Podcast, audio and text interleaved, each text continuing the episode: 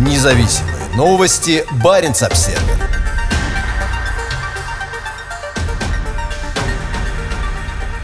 В России утверждают, что ее леса нейтрализуют миллиарды тонн парниковых газов.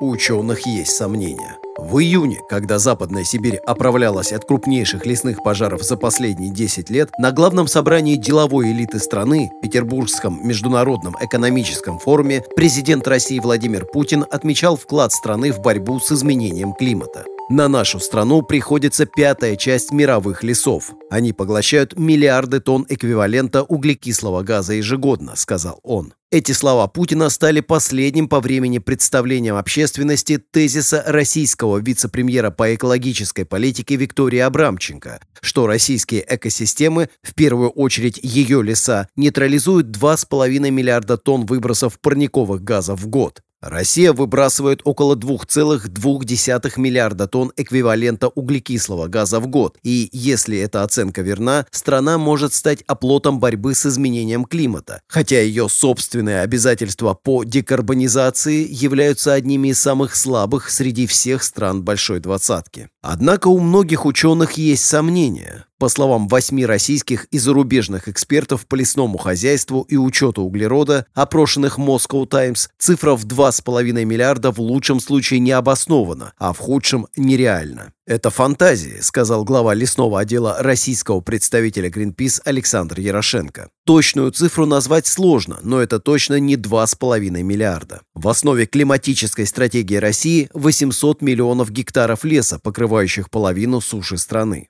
Обязательства России по Парижскому соглашению предусматривают расчет сокращения выбросов на основе максимально возможной поглощающей способности лесов и других экосистем. Тем временем на покрытом лесами дальневосточном острове Сахалин вводится схема, которая позволит загрязнителям покупать участки леса для компенсации своих выбросов. Однако эффективность этого подхода сложно оценить из-за отсутствия современных данных о российских лесах и поглощении ими углерода. Учитывая, что значительной части официальных данных о состоянии российского лесного хозяйства может быть уже до 30 лет, ученые сходятся во мнении, что государственные данные недооценивают поглощение углерода. В них недостаточно информации для правильного расчета поглощения, считает Анатолий Швиденко, старший научный сотрудник Института леса имени Сукачева Сибирского отделения Российской Академии Наук. В результате мы получаем существенно заниженную цифру. Управляемые и неуправляемые леса.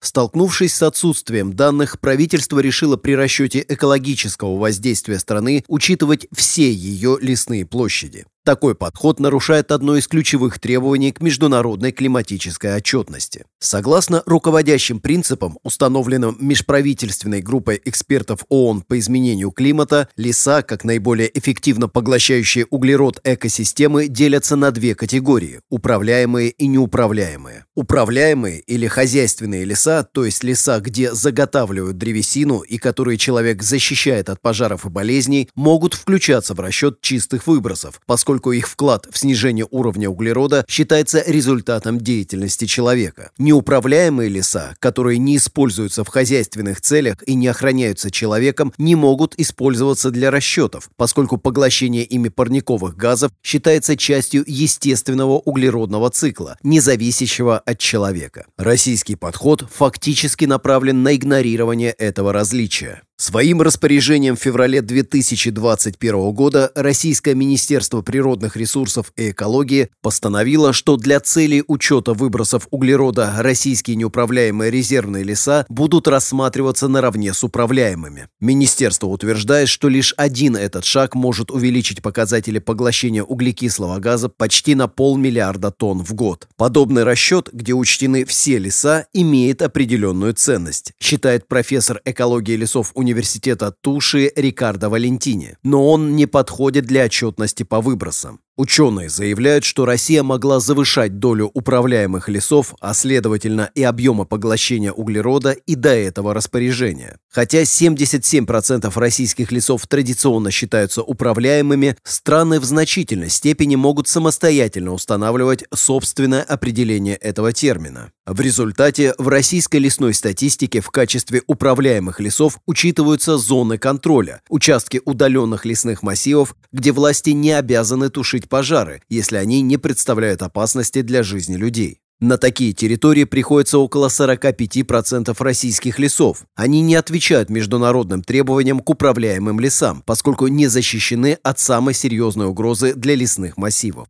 По сути, эти районы не являются управляемыми лесами и не должны учитываться при поглощении углерода, считает Ярошенко из Greenpeace. По его мнению, изменение определений, что считать лесом, а что нет, это результат влияния политики на учет углерода в России. Очевидно, что власти хотят, чтобы оценка была максимально высокой, сказал он. В преднамеренном занижении выбросов от лесных пожаров также обвиняют Канаду. Но для России этот вопрос стоит особенно остро, поскольку ЕС, являющийся главным торговым партнером страны, ведет речь о введении климатических тарифов, способных ударить по жизненно важному для России сектору сектору ископаемого топлива. Думаю, основная идея заключается в торговле квотами на выбросы углерода и выплате потенциальных налогов на выбросы углерода, сказал Ярошенко. Отсутствие достоверной информации позволяет властям предоставлять любую статистику, которую они хотят. Несмотря на недавние попытки пересчета поглотительной способности российских лесов в сторону увеличения, достижение заявленного Кремлем показателя в 2,5 миллиарда тонн по-прежнему остается сложной задачей. В удачные годы, когда лесных пожаров меньше, поглощение может составлять от 1,3 до 1,5 миллиарда тонн эквивалента углекислого газа, считает Сергей Бартелев, руководитель лаборатории спутникового мониторинга наземных экосистем Института космических исследований РАН и соавтор недавнего исследования, в котором оценка поглощения углерода российскими лесами была увеличена почти на 50%.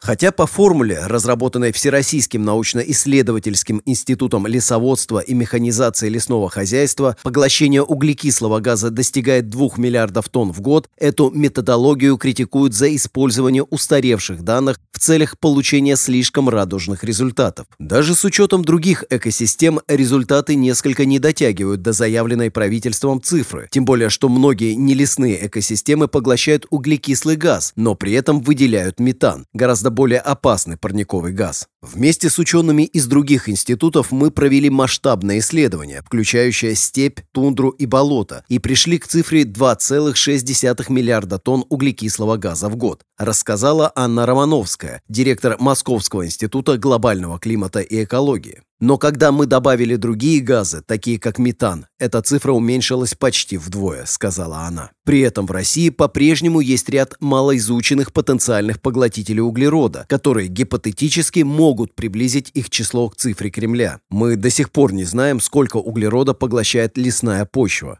Скорее всего, в северных лесах довольно много, рассказал Сергей Бартелев из Института космических исследований. Также внимание специалистов по лесному хозяйству привлекают заброшенные сельскохозяйственные земли, площадь которых в России оценивается в 76 миллионов гектаров. По мнению экспертов, в случае восстановления на них леса они смогут увеличить поглощение углекислого газа на целых полмиллиарда тонн в год жарче и суше. Однако для многих ученых оценка в 2,5 миллиарда не имеет значения, даже если она верна. Учитывая, что в ближайшие годы глобальные температуры будут расти, если ничего не предпринимать, российские леса, вероятно, будут поглощать все меньше и меньше углерода, независимо от того, сколько они поглощают сейчас. В Сибири, которая уже является одним из самых быстро нагревающихся регионов мира, будет становиться все жарче и суше, что, скорее всего, приведет к росту числа лесных пожаров и дальнейшему продвижению на север опасных для деревьев насекомых. При этом из умирающих лесов будет выделяться ранее поглощенный ими углерод. Существует серьезная опасность того, что в ближайшие 15-20 лет российские леса станут источником, а не поглотителем углерода, считает Ярошенко из Greenpeace. В отдельные годы, когда пожаров было особенно много, показатель чистого поглощения в России практически доходил до нуля. В 2012 году пожары, ставшие одними из самых худших в истории России, привели к тому, что леса страны ненадолго стали чистым источником углерода. Несмотря на это, эксперты подчеркивают, что российские леса по-прежнему являются крупным поглотителем углерода и что есть способы сохранить и увеличить их поглотительную способность в будущем. Ученые согласны, что сохранению российских российских лесов может в значительной степени поспособствовать быстрый переход к интенсивному лесопользованию с тушением пожаров с воздуха и спутниковым мониторингом лесных массивов.